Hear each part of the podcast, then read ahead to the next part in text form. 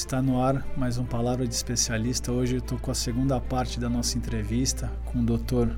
Adilson José Vieira Pinto e o Dr. José Pedro Zacarioto. São delegados de polícia, hoje são advogados no escritório Vieira Pinto Sociedade de Advogados. Eles estão num bate-papo aí, não sei se acompanhou a primeira parte. Falamos de lei orgânica, direito administrativo disciplinar Agora vamos falar mais um pouco aí de outros aspectos também, direito administrativo, da lei de improbidade, né, a novidade aí da, da lei de 2021. Acompanhe essa segunda parte, tenho certeza que vai ser muito bom esse papo aí nessa segunda parte e acompanha aí quem não assistiu a primeira parte que foi uma aula de direito aí. Falando de uma outra lei importante que está tá ligada a administração né, pública está ligada ao direito administrativo e teve uma alteração recente, né, teve debates, né, teve manifestações na época sobre a lei de improbidade. Quais são os principais reflexos, doutor eh, Zacarioto, no âmbito disciplinar da nova lei de improbidade administrativa? Primeiro, é algo que ainda está em aberto é, e, e que isso sim seja uma reflexão maior, que diz respeito à previsão da lei de improbidade uh, acerca de um regime jurídico é, é, é muito específico, né? que é do denominado direito administrativo sancionatório. Então, uh, a improbidade se processa uh, segundo a normas, princípios e regras pertinentes ao direito administrativo sancionatório. Porém, nós discutimos isso discutimos isso na academia, discutimos isso nos, no, nos processos, discutimos isso em todos os planos, e agora mais do que nunca, quais são realmente os princípios que informam o direito administrativo sancionatório. E mais ainda, uma discussão que eu acho ainda mais palpitante, quais as garantias que socorrem, garantias constitucionais, que socorrem direito administrativo sancionatório aplicado no processo administrativo sancionatório.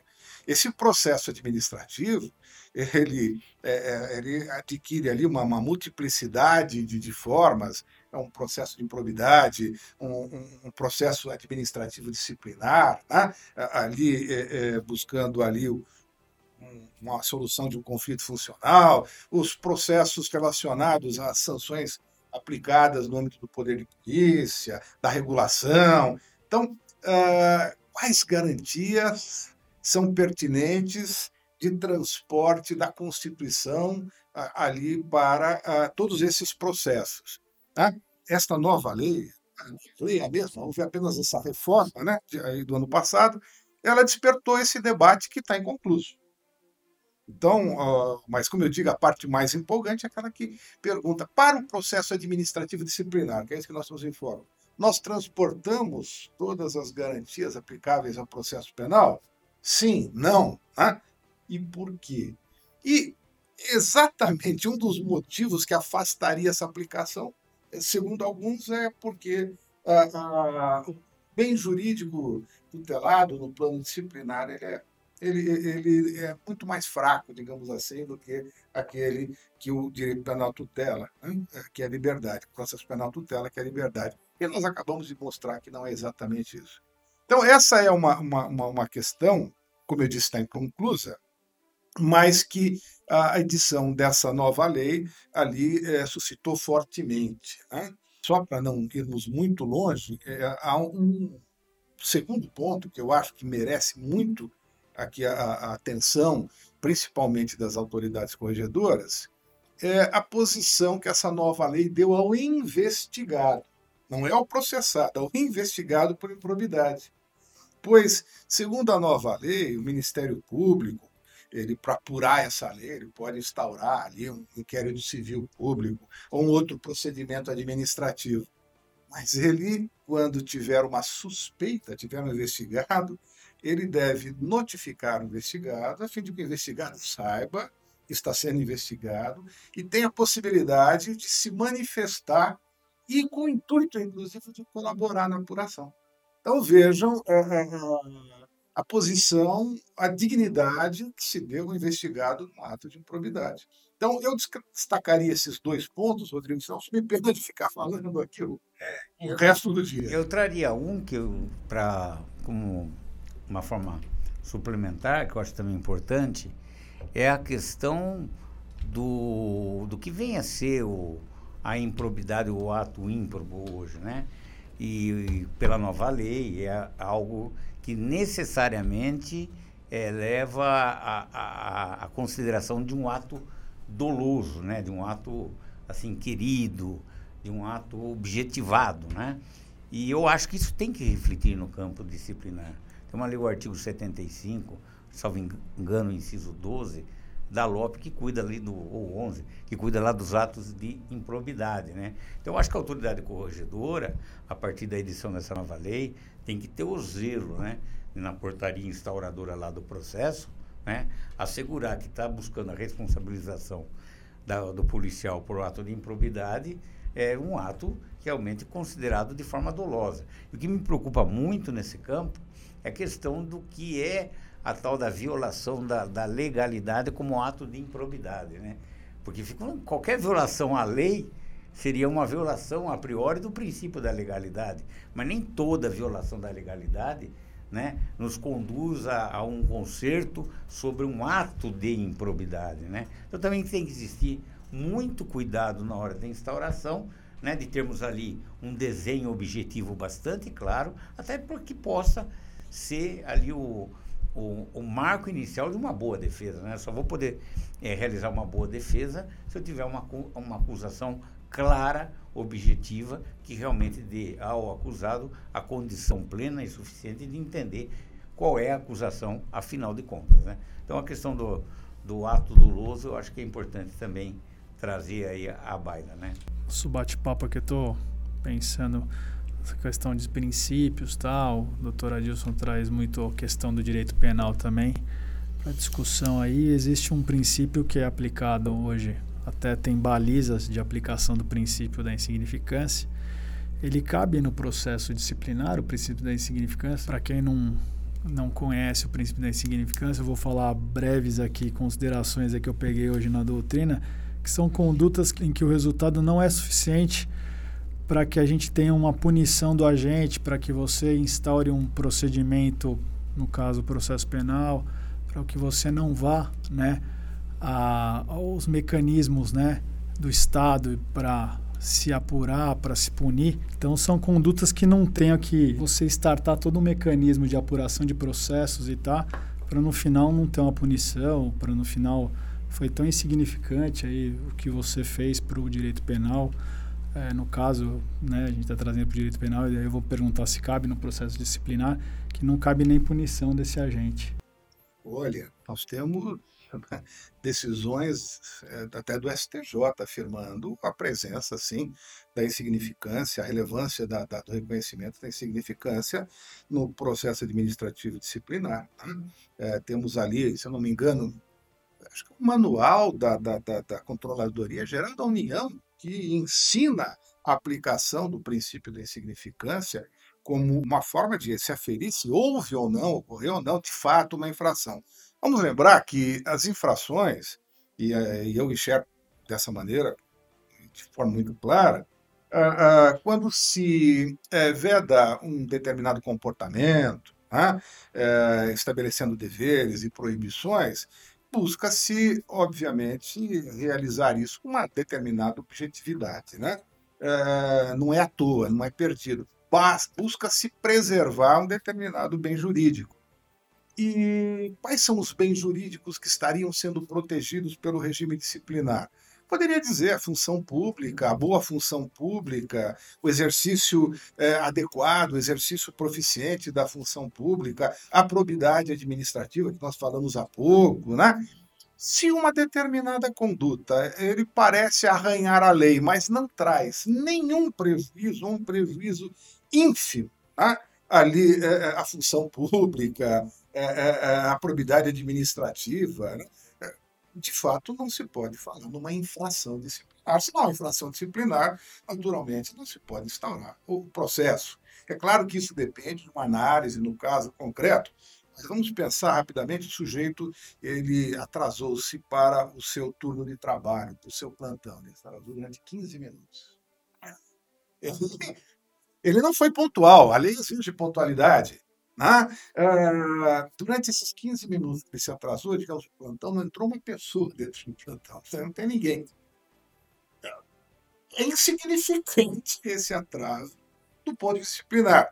Vamos lembrar que eu disse falou antes, ah, não, o sujeito é o zero em atraso. Isso, obviamente, mostra um comportamento completamente diferente. Falta de compromisso, né? Um mero atraso. Né? É. Mas um mero atraso, e, e, principalmente nas cidades grandes, onde o trânsito é terrível, é, é, falar, puxa, nós vamos penalizar esse sujeito, ah, é, ele cometeu de fato uma infração, ou vamos ainda a uma medida é, que venha ali ser consensual, no sentido de conscientizá-lo. Ninguém atrasa 15 minutos porque gosta de atrasar fora essas, essas exceções. Então, nós temos ali hoje uma doutrina ah, ah, que é muito clara no apontamento da consideração da insignificância também no, no aí do, do, ponto de vista ah, da, da da disciplina institucional, do processo do regime disciplinar. Então, a respeito, eu não tenho dúvida. Bom, vamos aos casos concretos. Vamos analisar isso em cada caso. Tá? Mas que este raciocínio, é, que deve haver pressupostos para o reconhecimento ali da, do cometimento de uma infração e que a violação de um dado bem jurídico é necessário para tanto, não se pode ter dúvida nenhuma. É assim que eu coloco as coisas. O doutor quer fazer um complemento essa essa questão do princípio da insignificância? Bem pontual e rápido. Não apenas concordando com o, o tanto que o Zacarioto nos trouxe, e até partindo do, da, da objetividade jurídica que traz a proteção de cada, de cada uma daquelas condutas, seja com deveres ou como transgressões, o que, que o objetivo assegurar, né? que é a boa administração, o bom serviço, a questão da, da probidade administrativa, eu vou ter ali certas situações que numa interpretação meramente gramatical vai eventualmente corresponder ou uma falta de dever ou um descumprimento é, ou uma transgressão disciplinar. Porém, é, é inequívoco, é claro, é palpável desde logo a inofensividade é, é, da conduta. E eu não posso gerar uma punição para quem não ofendeu.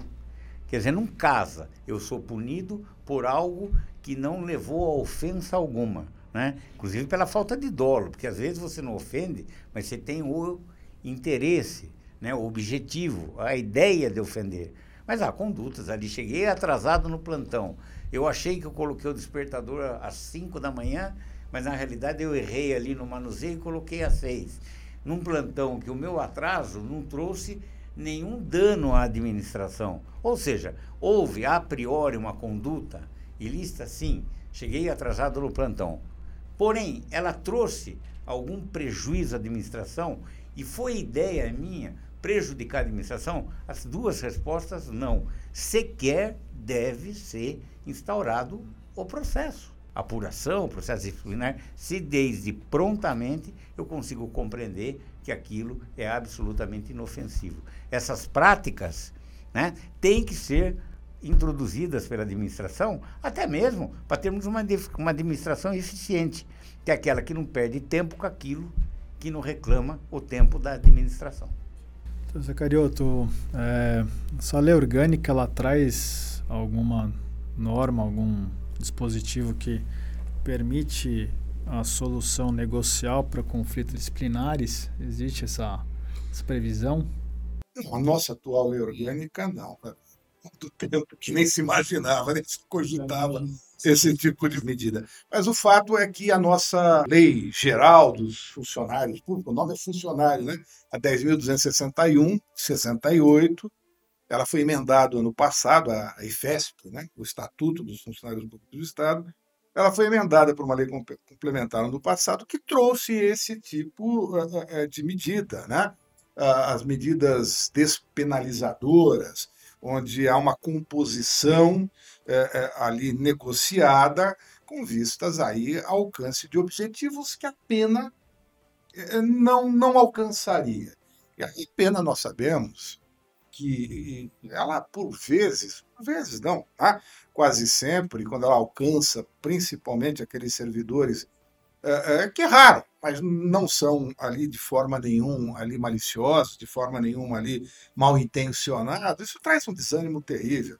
Isso eu vi durante a minha carreira de delegado, vejo como advogado. Aliás, o simples processo, processo mal instaurado, processo que traz uma grande carga de injustiça, desanima o servidor, o policial, ele é tomado ali por um desânimo, ele não se sente ali prestigiado, ao contrário.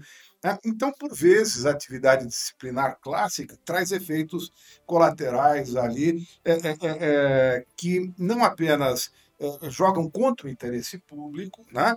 como eles, por vezes, causam ali é, danos maiores do que a própria ação do servidor. Então, ah, em busca desse interesse público, cogita-se medidas mais adequadas e entre elas essas que são então despenalizadoras, onde se chama ali o indivíduo a uma composição para ele reconheça eventualmente o seu erro, né? E ou se comprometa a ter uma atitude mais zelosa.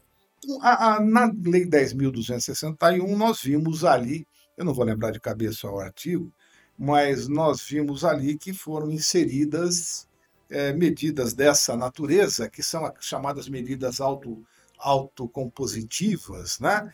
É, é, que seriam ali a mediação, a conciliação e outras práticas vinculadas ali à ideia de justiça restaurativa, no papel bacana. A, a questão do termo famoso TAC, né, o termo de ajustamento de conduta, quer dizer, o sujeito errou, por isso se fala em ajustamento de conduta, há um erro a ser corrigido e até a suspensão condicional ali do processo administrativo, da sindicância, na realidade. É, e essas medidas, é, elas já podem ser aplicadas, com exceção das primeiras que dependem ali de um decreto.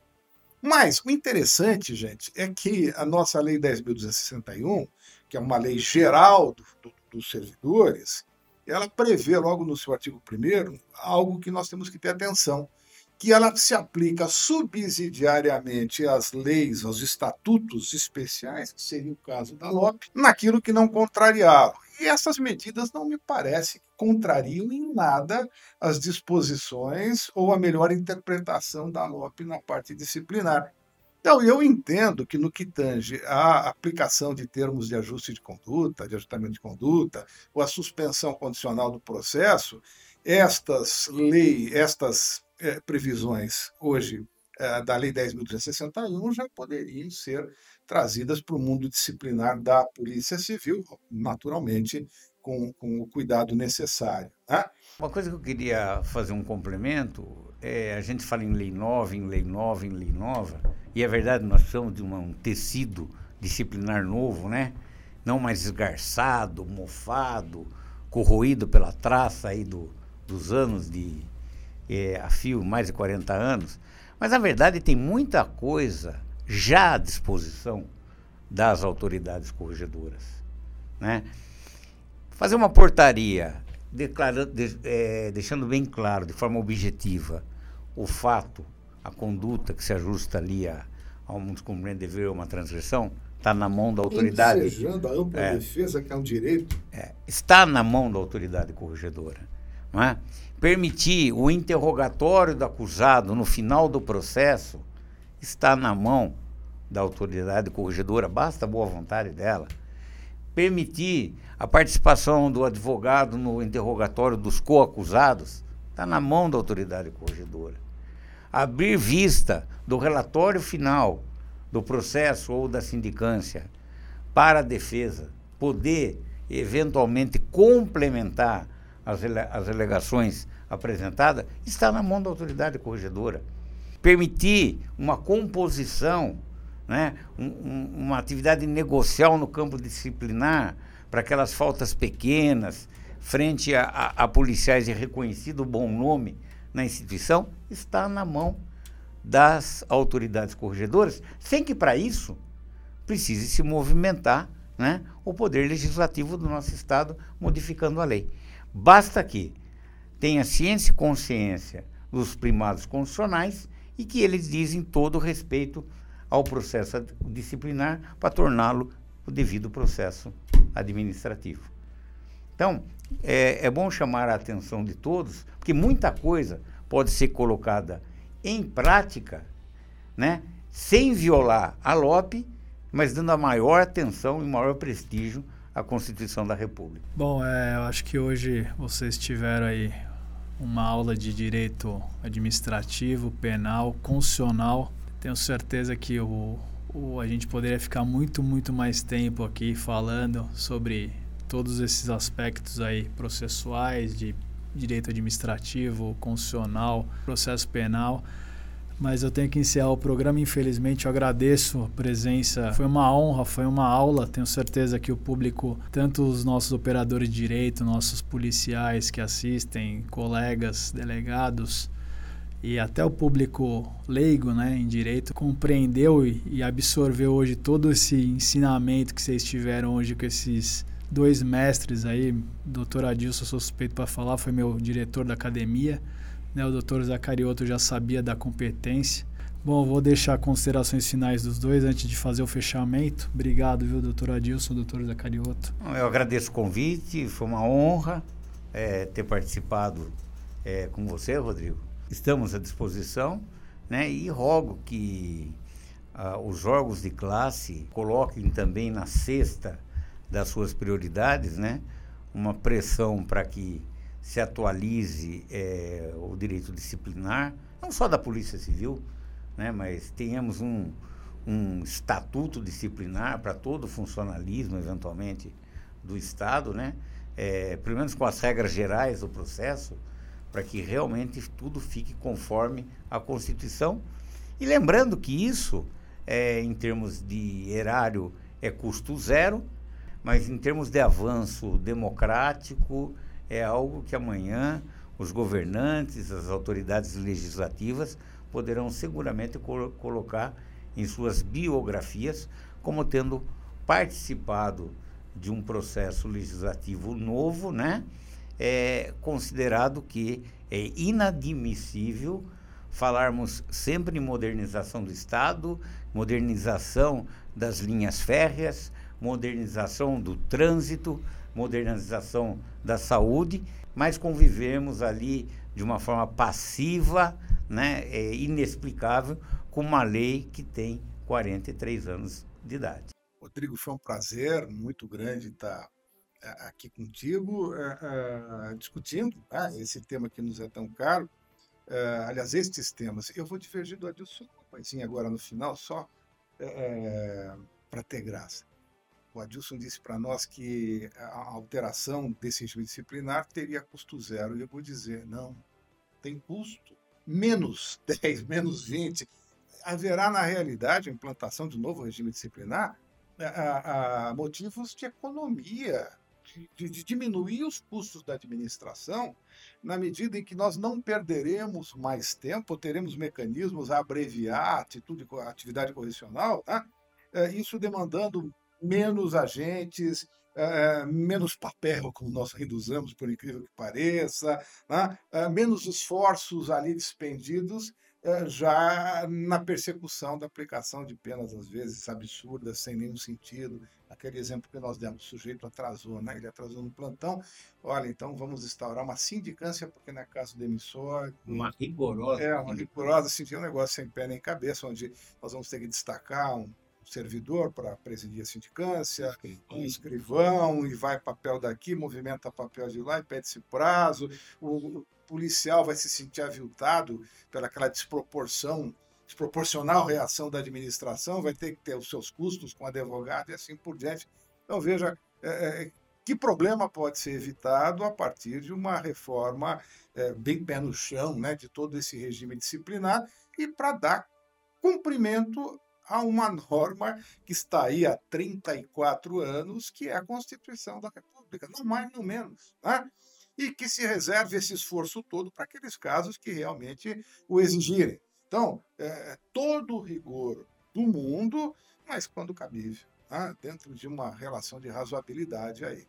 No mais, nos colocamos né, à disposição é, sempre que necessário e eu reforço essa proposta da Dilson, que as entidades de classe, a começar pela de PESP, é, é, possam vir a se engajar né, nesse nosso movimento, digamos assim, estamos lançando aqui pela reforma da nossa lei orgânica, notadamente nisso que discutimos hoje, a parte disciplinar, o regime disciplinar. Né? É, se nós queremos valorizar o servidor, o policial, então que o tratemos com a dignidade também nesse âmbito. É, a proposta é, fica aqui lançada, fica feita. Anotado, doutor, pode ter certeza que nós vamos anotar essas considerações aí e tentar realmente é, fazer com que se busque nesse novo governo essa atualização que precisa né, da, da nossa lei orgânica aí, que é, se faz necessária aí diante de toda essa explicação dada por, por vocês aqui no programa. Bom, eu vou ficando por aqui. É, o Dr. Adilson tem redes sociais aí, tem Instagram, tanto dele quanto do escritório. Então pode ter certeza que tem bastante dicas interessantes lá sobre direito. Está né? Tá sempre atualizado. Eu já olhei tanto o site do Dr. Adilson quanto do escritório. Do escritório tem mais. O Dr. Adilson é mais moto, tá? Charuto, coisa que ele gosta. Eu fico por aqui. Acompanhem nossas redes aí. Nós estamos no, no YouTube, no Instagram no Facebook, no Spotify. Deixe seus comentários, curtam. É, esse feedback de vocês é importante para a gente estar tá gerando novos conteúdos, tá, trazendo para o programa. Obrigado a todos, até mais.